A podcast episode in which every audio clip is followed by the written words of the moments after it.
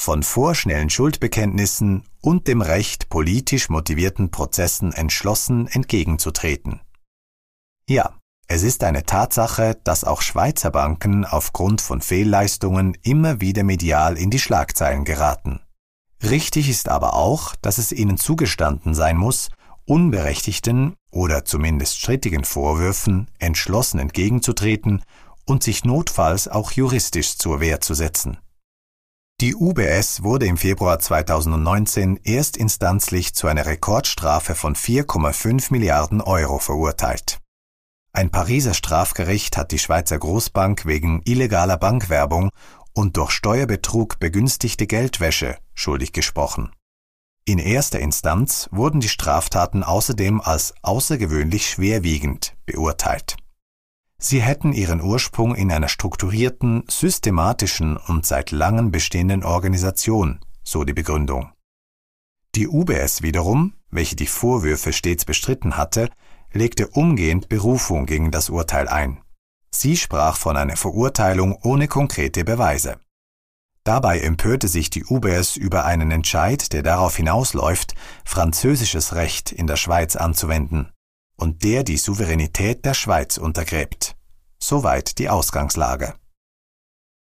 Ablasszahlungen sind immer auch ein Schuldeingeständnis.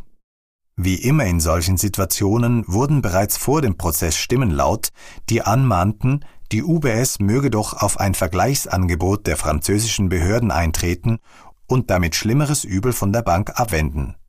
Dabei ist unklar, ob ein entsprechendes Angebot überhaupt vorgelegen hat.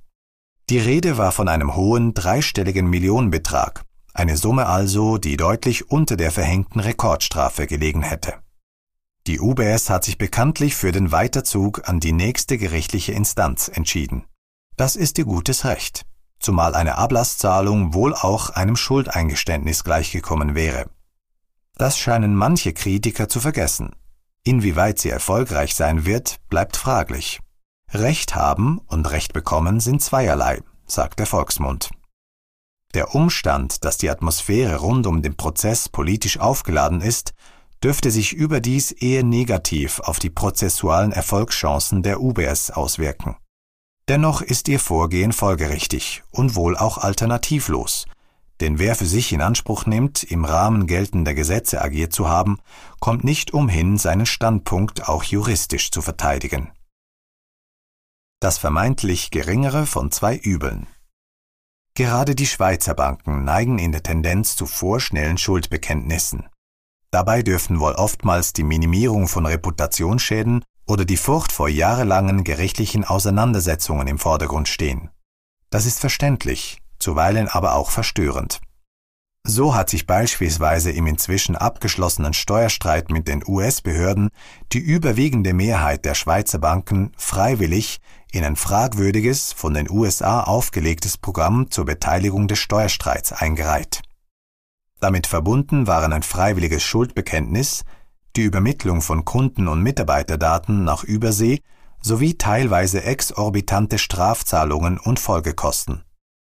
Nach Abschluss im Januar 2016 wertete das Department of Justice diesen bis heute einmaligen Vorgang als vollen Erfolg. Die Bußenzahlungen aus der Schweiz summierten sich laut dem amerikanischen Justizministerium auf mehrere Milliarden US-Dollar. Nur einige wenige Schweizer Finanzinstitute, darunter die Zürcher Privatbank von Tobel, hatten damals den Schneid, sich nicht in die bußenpflichtige Kategorie 2 des besagten Programms einzureihen. Klar ist, dass jedes Fehlverhalten von Banken, unabhängig ihrer Nationalität, juristisch geahndet werden muss. Richtig ist auch, dass gerade Schweizer Banken gut beraten sind, geltendes Recht, wo immer auf dem Globus sie tätig sind, kompromisslos einzuhalten und somit keinerlei juristische Angriffsfläche zu bieten. Es muss ihnen aber auch zugestanden werden, sich mit allen rechtsstaatlichen Mitteln gegen finanzielle Begehrlichkeiten aus dem Ausland zu wehren, die weniger darauf abzielen, Recht zu sprechen, als vielmehr darauf fokussieren, die eigene Staatskasse zu sanieren. Vor diesem Hintergrund bleibt zu hoffen, dass der Mut und die Standhaftigkeit der UBS belohnt wird auch im Interesse des Schweizer Finanzplatzes. Text von Reto Giudicetti, gesprochen von Christian Solberger. eine Zusammenarbeit von dieonliner.ch und der Speech Academy Schweiz.